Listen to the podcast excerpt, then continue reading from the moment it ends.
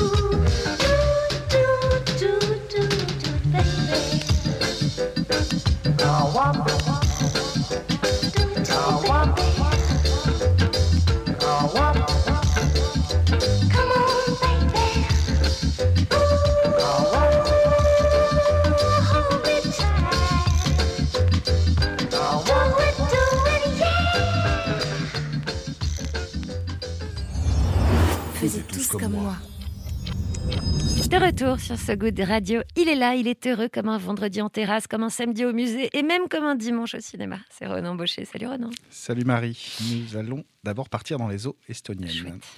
Des scientifiques du BirdLife International Marine Programme ont, des- ont testé une bouée éventail qui a la même tête que le petit robot dans Wally pour éviter aux cacahuis des canards plongeurs de se retrouver prisonniers dans des filets de pêche. Cacaoui, donc euh, oui. J'avais juste envie de répéter cacaoui, mais continue, je t'en prie. Moi aussi, au début, je voulais dire canard plongeur, mais cacahuis, c'était le- le- la vraie traduction. Et puis cacaoui, c'est De cool. long-tailed duck en anglais, exactement. Euh, bref, revenons à, à nos cacahuis. Ils ont euh, donc, euh, les scientifiques ont testé ça pendant 250 heures, euh, leur, leur petite bouée épouvantail, dans les eaux estoniennes, et le résultat est plutôt encourageant 25% de perte de, de cacahuis en moins. C'est chouette des cacahuis en plus. Oui. Pour info, le, le nombre d'oiseaux victimes collatérales des vilets de pêche est estimé à 400 000 chaque année dans le monde. Bon ben voilà, je suis mal maintenant. C'est un sujet sérieux, c'est un vrai sujet et cet épouvantail marin est une vraie bonne nouvelle. Elles ont un nom, euh, ces bouées Oui, les LEB, acronyme de Looming Ice Buoy, B-U-O-Y, donc vous prononcerez ça comme ça, comme vous voulez. Le, donc c'est le nom de ces bouées. Elles seront prochainement testées dans les eaux islandaises, mais elles seront cette fois-ci directement accrochées au filet de pêche et non pas juste sur un piquet. Tant mieux pour les cacahuis. Et Ouais. maintenant Euh, à So Good Radio, nous ne le répéterons jamais assez, on n'est vraiment pas là pour juger, mieux, on accepte totalement de se faire juger. Ah oui, on a l'ego souple, on a la fierté timide, tout ça. Quoi. Et nous sommes tombés sur un site, pudding.cool, euh, où une intelligence artificielle analyse vilement, mais très vilement, nos écoutes Spotify. Ah oui, c'est Judge My Spotify, hein, l'intelligence artificielle. Elle est basée sur l'analyse de sites prescripteurs et très méprisants. Vous savez, des sites comme Pitchfork et euh, Stereogum. Et il vous dit que si vous êtes basique ou un hipster selon vos goûts musicaux, Et si vous êtes de la team premier degré, eh bien passez votre chemin, parce que sinon, euh, et si vous ne l'êtes pas, si vous êtes second degré, troisième degré, allez-y, vous vous ferez frapper avec sourire par cette intelligence artificielle. moi je confirme, c'est- un connard. hein. C'est celui en soirée à lunettes carrées qui te demande si t'es déjà allé à Coachella. Quoi. Voilà, c'est celui-là, c'est celui-là. Je vous ouvre un peu de mon intime quand même, parce que j'ai testé mes, mes playlists, euh, ce que j'avais dans ma bibliothèque. Je me suis fait rosser pour avoir beaucoup trop écouté Me Winehouse dernièrement. Euh, L'IA m'a quand même demandé si j'étais dépressif, si j'allais bien. Je vais très bien, ça vous le savez, je pense, depuis le temps qu'on s'écoute dans Faisait tous comme moi. Euh, visiblement, je serai bloqué musicalement dans le début des années 2010, ce qui est plutôt vrai. Et je serai du genre à sortir ma gratte en petit comité pour jouer un petit oasis acoustique, ce qui est complètement faux. On n'a pas moyen de vérifier ça pour le coup. Même si je vous, euh, je vous livre encore un peu de mon intime, j'en ai fait petit de la guitare pendant deux ans à l'école de musique de Molineuf, 800 habitants dans le Loir-et-Cher. Euh, mais j'avais tout plaqué parce que mon prof m'incitait fortement à ce que je ne me coupe pas les ongles pour mieux gratter les cordes et ça m'avait un peu agacé. Je dis tout ça juste euh, comme excuse pour saluer Molineuf, 800 habitants, on le cite assez rarement euh, dans les médias nationaux, alors que c'est un petit bled qui gagne vraiment à être connu. Donc Molineuf, je vous embrasse, mais alors tendrement.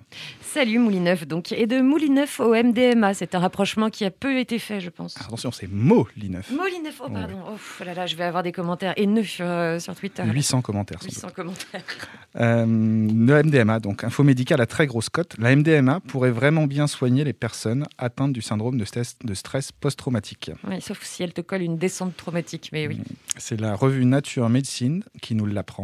90 personnes atteintes de stress post-traumatique depuis au moins 14 ans, pour 90% d'entre eux, et qui avaient déjà pensé à se suicider, ont participé à cette étude menée par Jennifer Mitchell, une neuroscientifique de l'Université de Californie à San Francisco. Ça m'étonne qu'à moitié que ça vienne de San Francisco, cette histoire. Il y a quand même un passif sur ce genre d'expérience. Je te l'accorde. Je vous résume le protocole de cette étude. Euh, il y a des sessions préparatoires de parole avec deux thérapeutes, et puis ensuite trois sessions de 8 heures espacées d'un mois où de la MDMA a été administrée à 46 personnes. Et les 44 autres ont euh, eu le droit, malheureusement ou pas, à un placebo. Oui, une des rares études où obtenir le placebo euh, doit être un brin décevant. Ça, ça te regarde. hein. En tout cas, le résultat est assez dingue. Deux mois après cette étude clinique, 67% du groupe dit MDMA s'est dit libéré sans effet secondaire de ce stress post-traumatique. Le chiffre tombe à 32% dans le groupe qui, euh, à qui on a administré le placebo. Et la phase 3 de l'étude clinique est déjà en cours, effectuée sur 100 nouveaux volontaires. Et l'approbation de ce traitement pourrait arriver par la FDA dès 2023. Je répète que l'idée de ce traitement, c'est d'associer thérapie et l'amélioration de cette thérapie par un médicament, la MDMA en l'occurrence. Comme ça, tu peux faire des câlins tout à fait inappropriés et non recommandés par Freud à ton thérapeute. Merci, Renan. Avec plaisir. Faisez tous comme moi. Dans tout près de nous, dans peu longtemps, nous parlerons corail et dentelle qui conjuguent beauté esthétique des formes, rôle écologique, enjeux artisanaux majeurs au cœur du projet Corail Artefact. C'est celui de l'artiste Jérémy Gobet qui sera avec nous. C'est juste après une plongée dans quelle musique, Renan? Dans Piece of What de RJD2 et Jordan Brown sur So Good Radio.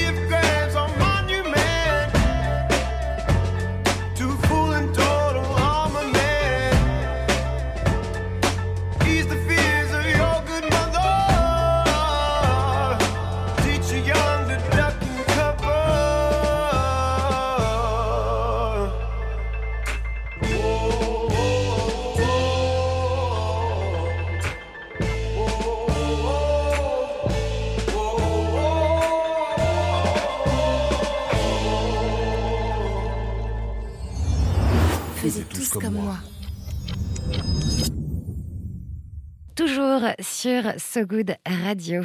Notre invité interroge les bouleversements sociaux et écologiques majeurs par le biais du plus délicat, celui d'une dentelle en corail et d'un corail en dentelle. Corail Artefact dépasse le projet artistique pour lier l'économique, le scientifique, le social, l'industriel, l'artisanal et bien sûr l'esthétique, et tenter ainsi de sauver les fragiles barrières de corail, entre autres. L'artiste Jérémy Gobet est avec nous. Bonjour. Bonjour. Le corail, pour vous, est-ce que ça a d'abord été une rencontre esthétique ou écologique? Euh, alors, la rencontre avec le corail a été esthétique, et, euh, mais ça vient d'un background euh, plus général, avec des préoccupations sociales euh, qui sont là aussi depuis le début de mon parcours artistique. Mais euh, je peux vous raconter peut-être un peu Avec euh, oui. le jour où j'ai rencontré le corail. Euh, C'était en 2010. euh, et je vais souvent me balader dans des Emmaüs, des braderies. Et là, je suis allé dans un Emmaüs et en fait, il y avait sous une table une caisse avec des coraux. Personne ne savait ce qu'ils faisaient là et c'était très étrange. D'ailleurs, ils étaient encore mouillés, enfin, comme si quelqu'un les avait déposés et était parti. Enfin, c'était assez, assez fou. Et tout de suite, ça a été vraiment un choc esthétique, comme tu disais. Et euh, j'ai trouvé ça vraiment beau. Et j'ai été presque. Je crois que le premier sentiment que j'ai ressenti, c'est presque de la jalousie envers la nature, en me disant mais je serai jamais un aussi bon artiste que la nature. C'est tellement beau, ces formes incroyables. Et je les ai achetés, je les ai ramenés chez moi. Et je les ai dessinés et puis j'ai commencé à essayer de les étudier, à les comprendre. Et je me suis rendu compte qu'en plus d'être magnifiques, ces coraux, euh, ces squelettes de coraux avaient une fonction. En fait, la forme était euh, liée à la circulation de l'oxygène et tout ça. Donc il y avait en plus une intelligence de forme derrière cette esthétique. Et vraiment, c'était un choc. Exactement. Donc c'est vraiment de cette rencontre-là qu'est née vraiment cette passion et cette envie de, de les aider à mon niveau. Il vous a coûté combien ce choc esthétique? 5 euros. Ah ouais, c'est un scandale. C'est bon marché. C'est extrêmement bon marché. En fait, je pense que comme personne ne savait ce que c'était, ce qu'ils faisaient là, euh, ils m'ont dit oui, vas-y, prends. Et puis, je crois même me souvenir que c'est moi qui ai dit, bah, vous voulez combien? J'ai 5 euros. Là, ils ont dit Ah, Il n'y a pas eu de négociation. Quoi. Même pas. Non, non, je pense qu'ils savaient même pas quoi en faire. C'est très, très étrange. C'est, je, je crois pas trop au hasard, du coup, depuis ça, parce que je me dis, c'est une telle rencontre. euh, ouais, c'était assez fou. Et alors, une fois qu'il y a eu cette rencontre, quelles ont été les premières étapes? Alors au début, j'ai commencé à faire des, des œuvres, des sculptures où euh, je prenais ces coraux qui étaient morts puisqu'ils étaient sortis de l'eau et j'ai voulu les continuer, un peu me mesurer à la nature, toujours cette jalousie en moi, de- d'essayer de, de les continuer. du brise total. C'est ça, exactement. Et d'essayer de les continuer comme s'ils étaient encore vivants. Euh, avec différentes matières. Par exemple, il y avait un corail rouge qui ressemblait beaucoup à des chevilles de chantier pour faire les, trous dans les murs. Donc j'ai- continué ce, sque- ce squelette avec beaucoup de, chevilles. Euh, J'en ai fait une installation, notamment au Palais de Tokyo, par exemple, où là, il y en avait 400 000. C'était vraiment l'idée de proliférer un peu ces œuvres, et comme si elles étaient mortes et qu'il fallait leur redonner vie. Et en même temps, à chaque nouvelle œuvre, j'en ai fait aussi avec du, tricot, avec, différents, avec du, du plâtre, plein de matières comme ça, plein d'analogies euh, de matière. Et à chaque fois, chaque nouvelle sculpture euh, matérialisait aussi une nouvelle connaissance que je pouvais acquérir sur le corail, jusqu'à vraiment avoir euh, une bonne connaissance de base sur le sujet.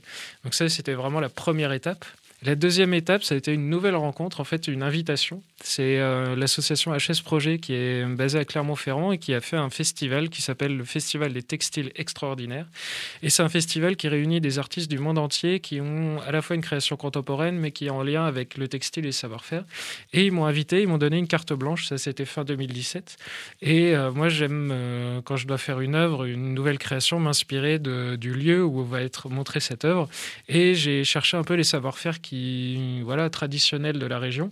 Et euh, lors de mes recherches, j'ai découvert une technique euh, de dentelle qui s'appelle la dentelle au fuseau. Donc, c'est avec des gouges de bois. C'est une technique très particulière. Et le motif traditionnel de cette dentelle qui s'appelle le point d'esprit. Quand je l'ai découvert, en fait, ça m'a fait un flash parce que ce- cette dentelle, elle ressemble trait pour trait à une espèce de corail que j'ai utilisé dans mes œuvres. Et là, je me suis dit, il y a, encore une fois, il n'y a pas de hasard. Cette dentelle, elle a peut-être alors déjà, elle a un lien euh, euh, immédiat avec le, avec le corail. En fait, le corail disparaît, le tissu corallien disparaît, et en même temps, le tissu industriel textile, et notamment dentelier, euh, disparaît également en France. Donc il y avait cette analogie. La dentelle, elle est blanche, et le corail, quand il meurt, il blanchit, il perd ses couleurs. Donc il y avait déjà cette analogie formelle aussi et de sens. Et donc j'ai fait une œuvre où j'ai tissé euh, 1,5 km de dentelle avec une entreprise locale, et on en a fait une installation, un récif corallien en dentelle. Vous avez appris le savoir-faire aussi à ce moment-là? Alors là, c'était, euh, j'ai découvert le savoir-faire, mais là, pour faire une œuvre aussi grande, on est passé par une phase de mécanisation. C'est-à-dire, on a vraiment pris cette tra- ce travail de dentelle à la main et on l'a respecté, mais on a dû le mécaniser pour en faire. Parce que il faut imaginer que, par exemple, un petit morceau de dentelle fait à la main, ça prend, euh, ça peut prendre des mois pour faire à peu près 10 cm. Et un corail, quand ça pousse, ça prend combien de temps? Alors ça dépend des espèces, euh, mais c'est vrai qu'on est sur, euh, on va dire, euh, des fois 2-3 cm par an. Donc c'est vrai qu'il y a aussi, encore une fois, une analogie de temps, hein, euh, c'est sûr. Et après avoir fait cette première œuvre, euh, enfin plutôt en parallèle, pardon, j'ai imaginé utiliser sa dentelle comme euh, un tuteur ou un, support pour pouvoir régénérer les récifs. Et ça, c'était vraiment le fruit un peu de, mes recherches précédentes. Alors ça, on va parler parce que le corail, aujourd'hui, là, c'est en quelques chiffres, dont certains fichent un peu la trouille, c'est quoi? Alors le corail, il faut imaginer que c'est à minima 50% de la biodiversité euh, qui est abritée par les récifs. Donc toutes les espèces vivantes euh, dans la mer, en fait, il y en a au moins la moitié qui vivent grâce au corail. Mais il y a aussi tous les êtres humains sur Terre qui vivent grâce au corail, parce qu'on ne le sait pas tellement, mais en fait le corail a la même importance que la forêt amazonienne au niveau du traitement du CO2 pour la production d'oxygène. C'est une barrière naturelle pour les populations locales, mais on imagine, alors après c'est des chiffres un peu grandiloquents et on ne sait jamais euh, exactement, mais d'après les recherches, on estime que d'ici 2050, il n'y aurait plus de corail vivant sur Terre. Pas un seul motif d'espoir euh, que 2050. Enfin, La tendance est tout le temps en diminuant, en diminuant. Euh, alors c'est très difficile d'étudier ça d'année en année parce que c'est vraiment le corail il est là depuis l'apparition de la planète Terre quasiment quoi c'est une espèce très ancienne Euh, donc c'est très difficile d'étudier ça d'un an à l'autre Euh, je dirais pas qu'il y a de, signes euh, encourageants puisque en fait le gros problème du corail c'est le réchauffement climatique et pour l'instant on est plutôt dans une pente euh, ascendante que descendante à ce niveau-là euh, après, je dirais que y a, y a quand même une meilleure prise de conscience. Quand j'ai commencé à travailler sur le corail, en fait, peu de gens s'y intéressaient et peu de gens. Voilà, il y avait moins d'initiatives. Aujourd'hui, c'est quand même, je trouve, une cause assez symbolique aussi de, la protection de notre planète. Donc, je dirais que le signe encourageant, il est plutôt dans l'engagement que je ressens. Donc là, il y a, source d'espoir. Et puis après, alors moi, vraiment, une de mes philosophies dans le projet, c'est surtout de ne pas être dans de l'écologie punitive et de dire qu'on ne peut rien faire et c'est fini.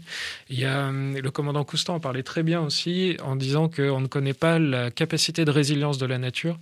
On l'a vu pendant le premier confinement, par exemple, la nature a très vite re- repris ses droits, les, les canards dans les rues de Paris. Enfin, ça peut aller très vite. Et moi, je crois vraiment qu'en envoyant un message à la nature de dire à partir d'aujourd'hui, on va te respecter, on va, euh, on va essayer de te protéger, on va essayer de vivre en harmonie avec toi, je pense que la nature va entendre ce message et la capacité de résilience peut être énorme à ce moment-là. Donc c'est difficile à quantifier en tout cas. Enfin, en dehors du message, vous avez quand même monté un énorme projet justement autour de la façon de régénérer, de remplacer et de sensibiliser autour de ce corail qui est la forêt amazonienne de la mer, comme vous l'avez dit. On va en reparler dans quelques minutes, juste après une musique que vous avez choisie. Qu'est-ce que c'est? C'est la chanson You've Got a Friend, désolé pour mon accent anglais, de Dusty Springfield. Et pourquoi cette musique? Euh, ben justement, c'est un peu un message à la nature. C'est euh, cette chanson, elle m'a toujours euh, ému de dire, peu importe où tu es, ce qui se passe dans ta vie, tu as quelqu'un qui pense à toi, tu as un ami. Et j'ai envie de dire un peu ça à la nature. Alors ça peut paraître un peu, un peu bête, mais je crois vraiment en cette idée un peu d'onde positive et cette idée de message. Et j'ai envie de dire, voilà, à la nature et à, et à tous, quoi, que le monde peut être meilleur et que, voilà, si on pense un peu plus les uns aux autres, tout peut s'arranger. Et voilà, de dire aux coraux et à la nature, euh, j'essaye d'être votre ami. Les coraux ont des amis, et fort heureusement, c'est tout de suite sur ce goût de radio.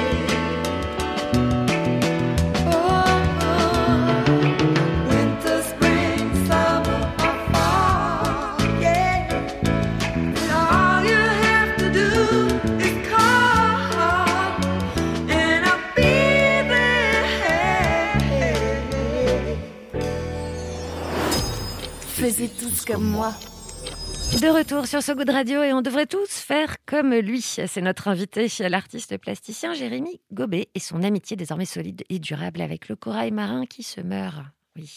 Face à cette situation assez dramatique, vous avez monté le projet Corail Artefact, dont les trois axes sont régénérer, remplacer, sensibiliser. Alors qu'est-ce qu'on entend par régénérer et remplacer le corail?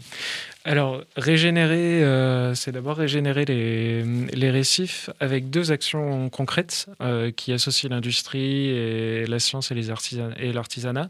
La première, c'est euh, donc c'est la dentelle. En fait, c'est cette solution potentielle avec la dentelle.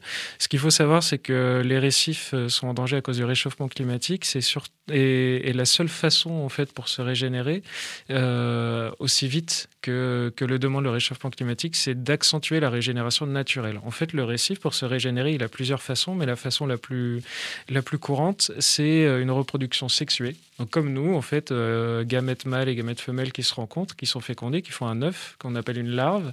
Et cette larve, elle est expulsée, alors euh, une ou plusieurs fois par an en fonction des pleines lunes. Et quand elle est expulsée dans l'eau, elle va voyager, essayer de trouver un support pour se fixer. Elle se fixe, elle, elle va se développer en ce qu'on appelle un polyprimaire, en premier euh, corail primaire, et ensuite se cloner, grandir et faire les, les récifs et les coraux qu'on connaît. On estime à peu près que sur 100 larves pondues, au moment de cette euh, ponte, euh, cette ponte générale des coraux, il n'y en a qu'une trentaine qui retombent sur le récif, qui survivent parce qu'elles sont mangées aussi par les poissons, etc. Donc il n'y en a que 30 à peu près qui tombent, retombent sur, sur un support et qui vont se développer. Donc l'idée, c'est d'accentuer, d'accélérer cette régénération, de l'accompagner avec la dentelle. En fait, de disposer une dentelle sur les récifs en danger et au moment de la ponte, que cette dentelle, elle permette de capter plus de larves et donc d'accélérer cette régénération. Donc ça, c'est le premier axe, euh, la première solution. Deuxième solution, il y a des récifs qui ne sont même plus en danger, ils n'existent plus. Par exemple, il y a la pêche à la dynamite, le BTP, etc. a détruit des coraux, des récifs. Et du coup, là, j'ai euh, imaginé un béton écologique. Donc en fait, on remplace toutes les substances chimiques euh, et toxiques du béton. Donc on en fait une, vraiment une matière naturelle. Et l'idée, c'est de reconstruire des récifs. Donc c'est des sculptures à la base qui vont permettre, en les combinant, de recréer des récifs. Et de Elles ont faire- des formes, ces sculptures oui, ou- alors euh, c'est inspiré des solides de Platon. Alors, j'aimerais avoir plein de temps pour vous faire une conférence sur les solides de Platon et vous dire pourquoi. En gros, solides de Platon, parce qu'il y a à la fois une idée mathématique et géométrique et en même temps philosophique. C'était ça que je trouve très beau dans les solides de Platon, c'est cette alliance de la science et de l'imaginaire et de l'esthétique. Donc, euh, c'est inspiré des solides de Platon et en même temps, ça a un avantage, c'est des, formes à facettes, donc qui permettent d'avoir euh, à la fois de la lumière, à la fois des moments d'abri qui, qui sont plutôt propices aux coraux. Donc ça, c'est pour la partie régénérée. La partie remplacée, alors c'est pas remplacer les coraux, non, non, au contraire, c'est vraiment leur donner de la place, c'est plutôt remplacer les plastiques et les déchets qu'on trouve dans les océans euh, qui tuent les coraux. On le sait pas tellement, mais en fait, les, coraux n'ont pas d'œil. Donc en fait, ils, ils ont des tentacules, ils vont euh, chasser un peu tout ce qu'ils trouvent, et en fait, ils vont des fois prendre des choses qui sont mauvaises pour eux, dont les éléments plastiques qu'on trouve dans l'eau. Du coup, là, l'idée, ça a été encore une fois de créer une solution artistique et concrète. Donc, euh, avec mon équipe, on crée des contenants, des bouteilles, euh, plein de plein d'éléments du quotidien, à la fois design, inspirés du corail, et en même temps qui sont faits avec des matériaux enti- entièrement naturels. Donc c'est biosourcé et à la fin c'est compostable ou biodégradable. Donc ça c'est pour remplacer. Et Et, je vous euh, conseille d'aller les regarder, les bouteilles, elles sont effectivement très belles. c'est gentil. je transmettrai à l'équipe, ils seront très heureux. Et euh, donc ça, c'est pour euh, régénérer et remplacer. Et la troisième euh, action, c'est sensibiliser. Et là, c'est vraiment important euh, d'appuyer là-dessus parce que en général, les projets euh, scientifiques ou les projets de restauration, euh, on peut avoir une bonne idée, sauf que s'il n'y a pas les populations locales, le grand public qui est engagé aussi dans ces idées et qui comprend le combat, bah, en fait, c'est un peu un pansement sur une jambe de bois. Donc là, l'idée, ça a été vraiment de, de, de créer à la fois des œuvres. Donc je fais des expositions, mais je fais aussi des conférences. J'ai créé aussi un programme qui s'appelle Enfants ambassadeurs. Donc c'est tout un programme éducatif avec un kit pédagogique. Je fais des interventions aussi avec les enfants. On a créé une application en réalité virtuelle aussi. Enfin voilà, on crée pas mal de contenu, euh, à la fois artistique, euh, des expositions, des rencontres, pour vraiment sensibiliser sur le sujet du corail et vra- vraiment faire cette action complète, à la fois science, industrie, artisanat et éducation. Est-ce que, pardon, est-ce que dans, le, dans la régénération, euh, il y a aussi éventuellement la régénération d'industrie? Oui, Euh, tout à fait. ouais, ouais. En fait, moi, ce que j'ai- j'ai- j'aime par-dessus tout dans un projet, c'est un peu quand il prend cette euh, maxime mathématique et moins par moins fait plus. En fait, pour moi, un projet vertueux, c'est pas un projet qui répond seul à une solution, c'est plutôt on réunit les problèmes de différents secteurs et en les réunissant, euh, ces problèmes deviennent une solution. C'est-à-dire vraiment cette action collective et cette réunion de différents domaines va permettre de trouver une solution pour le bien commun.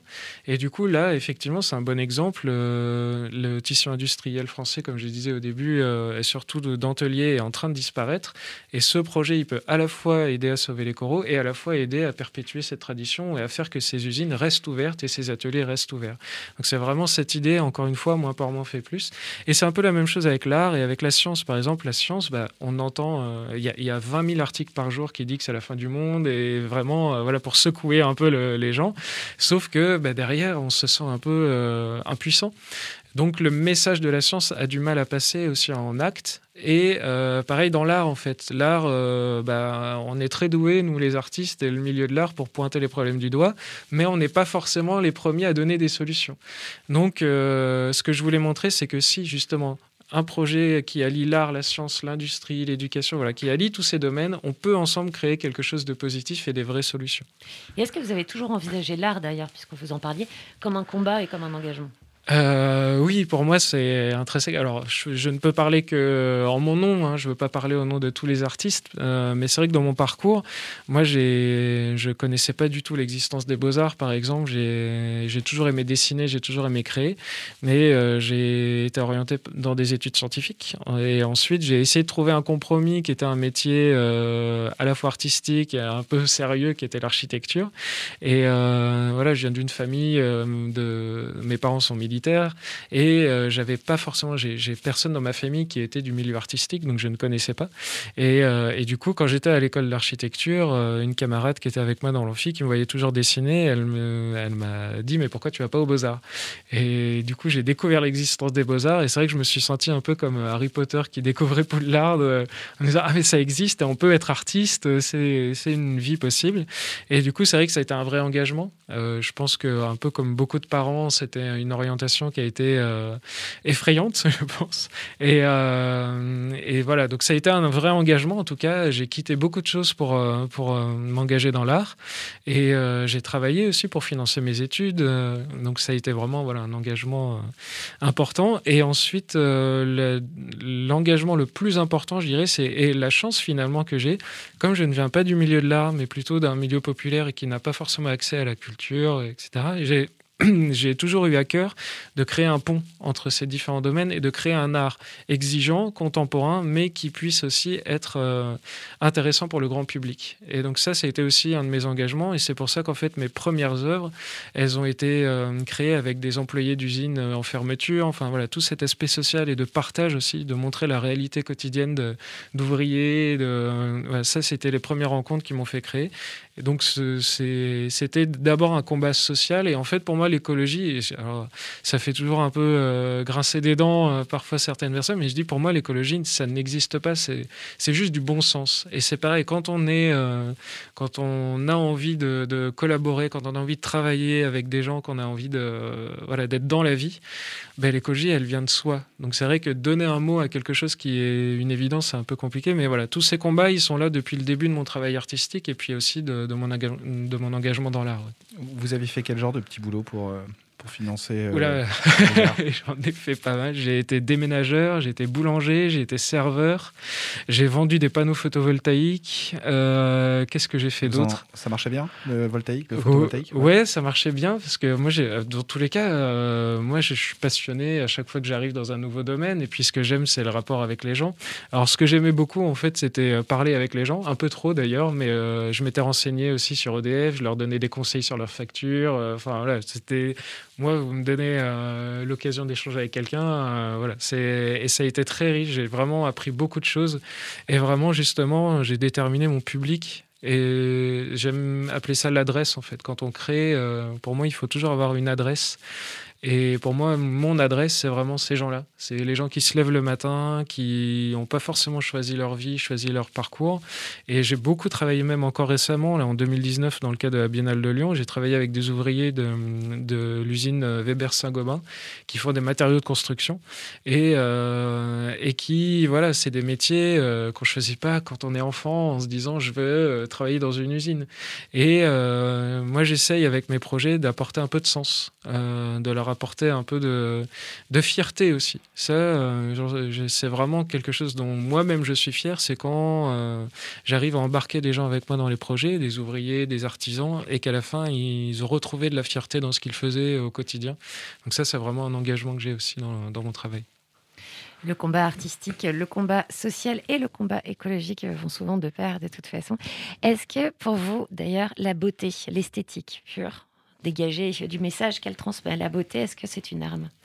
Alors c'est une arme, tout à fait, et, d'autant d'au- d'autant plus dans l'art où on sent que c'est presque un, mot grossier. C'est devenu grossier un peu de, de parler d'esthétique et de beauté.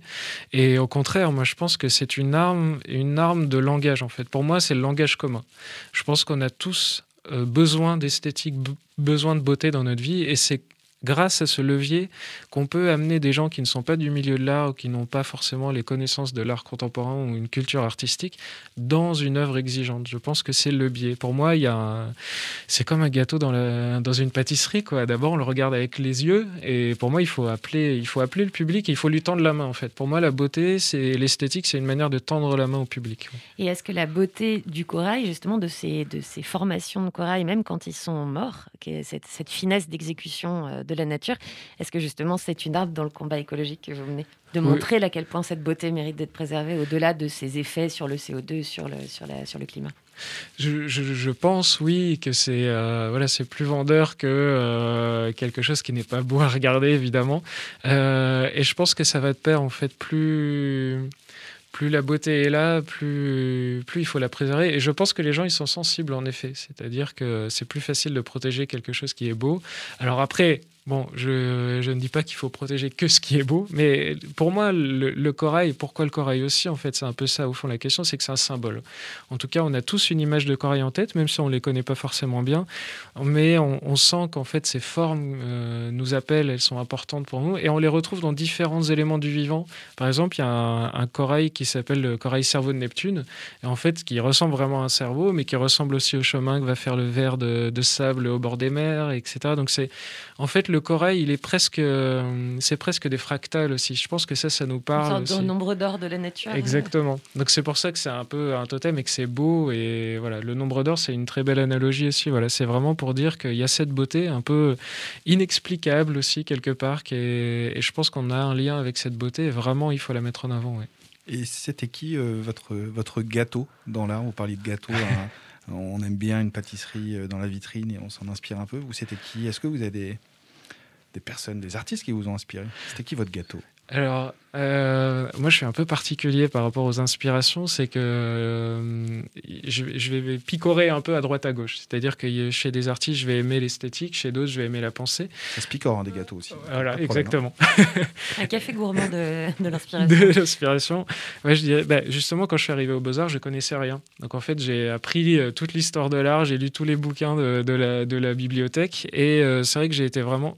Je pense que l'artiste qui m'a le plus frappé euh, au moment de cet apprentissage, c'était Giacometti. Je pense que voilà, le travail de la sculpture, le travail euh, voilà, de la matière, euh, Giacometti m'a beaucoup inspiré. Et du coup, j'ai appris avec lui. C'est-à-dire, j'ai appris à modeler, j'ai appris à faire la sculpture, à, sculpter le bois, le métal, en reproduisant des œuvres de Giacometti. Et, euh, et après, voilà, j'ai découvert d'autres artistes. Euh, par exemple, j'ai été fasciné par euh, le travail de Joseph Beuys, mais surtout avant ses œuvres, par ses écrits, en fait, qu'on connaît peut-être un peu moins, mais qui sont euh, pour moi de l'ordre de- des, des travaux d'Einstein, quoi, qui sont magnifiques. De, de- de- voilà, c'est, il était dans une autre euh, stratosphère quoi, intellectuelle. C'était très beau. Et après, des artistes contemporains que j'ai eu la chance de, ren- de rencontrer, comme par exemple l'artiste vidéaste Valérie Mregen aussi, que, que j'ai rencontré, qui fait un travail formidable d'échange aussi, voilà, avec, euh, avec des adolescents, un, un travail vraiment social aussi qui est très intéressant. Et voilà, il y en a, il y en a beaucoup d'autres, mais euh, voilà, c'était en tout cas les premiers, les premières Apparemment- inspirations C'est ça les premières. Bah, apparemment, de toute façon, votre- vos inspirations ont l'air extrêmement éclectiques vu que votre projet l'est également. Ça touche absolument tous les niveaux. Vous l'avez dit, vous fabriquez euh, des objets, euh, donc. euh, comme on disait tout à l'heure, des contenants biologiques. Vous, faites des applications de réalité virtuelle pour se promener dans le corail. Vous faites de la sculpture. Quels autres médiums artistiques, médias artistiques vous utilisez? Euh, ben là, par exemple, je suis en train de réaliser des, des dessins animés pour les, pour les enfants. Euh, et j'essaye qu'ils soient euh, aussi intéressants artistiquement que pédagogiques. Euh, donc là, c'est du dessin capté en live. Donc il y a la sculpture, il y a la photo, il y a... En fait, pour moi, vraiment, peu importe le médium, à chaque fois, c'est les rencontres. Et euh, justement, par exemple, le, béton écologique, c'est aussi parce que j'ai rencontré une entreprise qui en réalisait. Euh, moi, j'aime beaucoup être surpris. Donc, euh, peu importe le médium, par exemple, si, euh, je sais pas, n'importe quoi m'intéresse. De toute façon, les usines, les ateliers, je trouve ça passionnant. Là, par exemple, je suis en train de collaborer avec des artisanes qui travaillent la céramique, qui travaillent le verre, qui travaillent le métal. Enfin, voilà, c'est vraiment les rencontres à chaque fois et, et vraiment découvrir. Moi, j'adore découvrir aussi, j'adore apprendre. Donc, du coup, dès que je découvre une nouvelle technique ou une nouvelle matière, ça me donne une idée d'œuvre. Et euh, comment est-ce que ça s'appelle? Parce que là, on parle, on a l'impression d'entendre parler d'une fondation. Est-ce que c'est une fondation? Est-ce que c'est un collectif? Est-ce que c'est une entreprise? Qu'est-ce que c'est? Euh, c'est tout ça. en fait, euh, alors le, ça c'est un gros travail aussi parce que, comme je disais, moi je suis artiste, hein, j'ai pas fait d'école de, commerce, etc. Donc j'apprends au fur et à mesure. La première chose que j'ai créée, c'est ce qu'on appelle un fonds de dotation. Donc en fait, c'est comme une fondation, euh, mais dans le système juridique français. Donc c'est vraiment un, organisme philanthropique pour avoir des, mécènes et des dons. Donc ça, c'est ce qui a permis d'alimenter le projet au début de, l'aventure. Et ensuite, euh, plus le, le projet scientifique, le projet euh, design industriel évoluait, plus là, j'ai dû créer une entreprise. Donc en fait, il y a une entreprise qui fait tout ce qui est commercialisation, euh, dépôt des brevets potentiels qu'on va pouvoir euh, réaliser, euh, exploitation commerciale, et l'organe philanthropique qui, lui, va maintenant plutôt se concentrer sur tout ce qui est éducation, médiation, sensibilisation. Et en fait, l'idée, alors, euh, je me suis beaucoup posé la question de l'open source et des choses comme ça. Malheureusement, aujourd'hui, si euh, si je veux aller au bout des tests qui coûtent de l'argent, il faut avoir des rentrées financières. Donc, il faut quand même commencer par cette partie euh, économique. Mais on a introduit la partie euh, fonds de dotation dans l'entreprise, ce qui fait que tout ce qu'on va développer de manière économique, le fonds de dotation va en bénéficier de manière gratuite. Donc, imaginons on arrive à sauver le corail avec nos solutions. Euh, il y aura des lieux qui auront les moyens, et donc là, on va commercialiser nos, nos solutions. Et il y a des lieux qui n'auront pas les moyens, et dans ce cas-là, le fonds de dotation, avec son argent, va pouvoir installer gratuitement nos solutions sur place. Donc, c'est vraiment allié à la fois euh, projet économique et en même temps projet philanthropique. Tout ça est extrêmement bien pensé. Euh, Merci beaucoup d'avoir été avec nous, Jérémy Gobet. En fait, on, est un peu trop admiratif. Du coup, on va vous poser une question un peu, un peu vache. Euh, On sait maintenant pourquoi vous aimez le jacquard. oui, c'est une passion un peu inavouable, mais euh, ouais, non, non, c'est le jacquard, c'est incroyable. Je vous- Alors, euh, si j'ai, ouais, ça va. Ok. Euh, en fait, les premiers ordinateurs viennent du jacquard. Euh, Et les premières grèves de l'histoire, les premières manifestations sociales ont eu lieu dans une usine de jacquard dans le nord de la France, dans la ville de Fourmies. Euh, voilà, le jacquard, on peut faire l'histoire de France, l'histoire du monde, l'histoire de la technologie. Donc euh, voilà, je vais. euh, Ah, en- C'est un livre qu'on a très envie de lire. L'histoire du monde vu par le, à travers le jacquard. Invitez-moi un mercredi soir, comme le film, comme le film l'indique, et je vous en parlerai pendant des heures. merci beaucoup, Jérémy Gobet. Comment on fait pour vous soutenir, s'informer, vous retrouver, participer? Alors, on a un site internet, c'est coreillartefact.com. Euh, on, on est présent aussi sur les réseaux sociaux. Euh, moi, je dirais pour le moment, euh, la, meilleure façon de nous soutenir, c'est de parler du projet. C'est d'aller sur le site, de regarder euh, tous les contenus qu'on peut faire. Un petit message d'encouragement aussi, on en reçoit beaucoup, c'est toujours je prends. Parce que comme vous imaginez, c'est beaucoup de travail et beaucoup d'investissement. Donc, avoir un peu d'énergie et d'ondes positives, ça fait toujours du bien. Et après, je dirais pour l'instant, j'ai envie surtout voilà, de sensibiliser le public. On fera peut-être appel à la générosité du public plus tard, ou peut-être à voilà, des actions. euh, Mais là, pour l'instant, j'ai surtout envie d'offrir aux gens, parce que je pense qu'on leur demande déjà beaucoup. Donc là, déjà, offrir la beauté dont on parlait euh, à travers les œuvres, offrir du contenu, et surtout, voilà, soutenez-nous plutôt en faisant parler euh, du projet, en faisant du bruit avec Corail Artefact. Merci beaucoup. Vous pouvez, donc euh, pardon, aller contempler le site internet de Jérémy Gobet et de Corail Artefact. Le temps de la musique. Et celle qui vient est étrange. Elle est très vendredi soiresque parce qu'on est chrono-cohérent euh, sur So Good Radio. C'est Alice Longyouf et Mourabaza Chi Abounaï pardon, sur So Good Radio.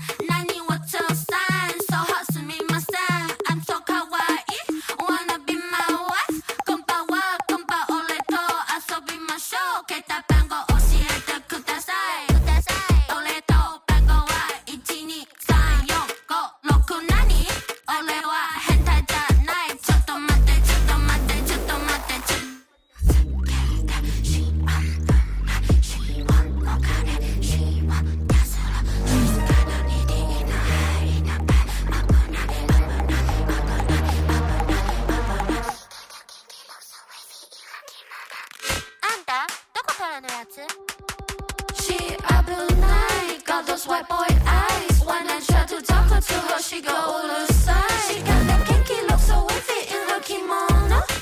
Chotomate, chotomate, chotomate, ch- She up all night, got those white boy eyes. When I try to talk her to her, she go all aside.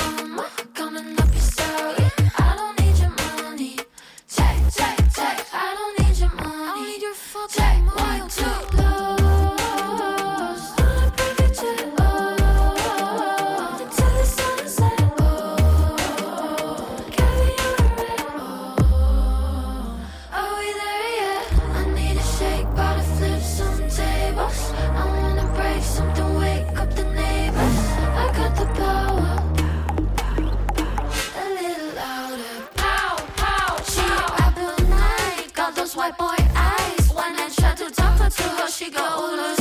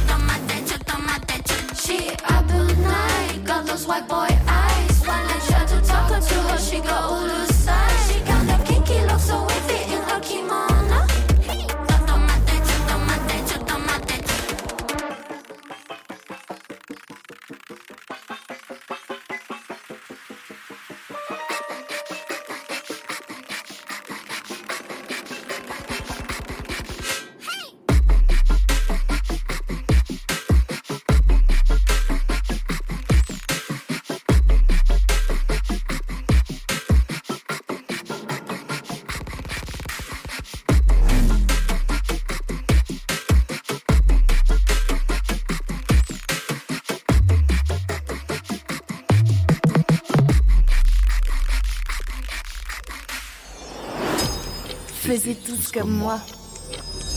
Ça y est, il est l'heure où c'est fini. Juste l'émission, le reste ne fait que commencer. Et même recommencer, mais ni tout à fait les mêmes, ni tout à fait autres pour plagier le poète qui, après tout, est là pour ça. Car ce goût de radio revient et revient quand et avec qui Renan Eh bien, il re- ce- ça revient mardi, mardi, euh, parce que lundi c'est la Pentecôte. Et euh, nous recevrons Charlotte Abramoff, réalisatrice, photographe, tout droit venue de Belgique. C'est formidable et j'ai écrit extrêmement mégalomane. C'est faisons tous, faisez tous comme moi qui revient mardi et passe au goût de radio qui continue à diffuser pendant tout le week-end. Toutes nos excuses. Amusez-vous en attendant, embrassez le concept de week-end et les réécoutes d'émissions au podcast sur sogoodradio.fr. Faute de ne pas pouvoir s'embrasser les uns les unes les autres entre parfaits inconnus de préférence. Et pour gentiment le commencer sexy ce week-end, c'est Love Me Like. C'est Rayana Jay et c'est sur ce goût de radio. Salut, salut Renan. Salut Marie. Faisez tous comme moi.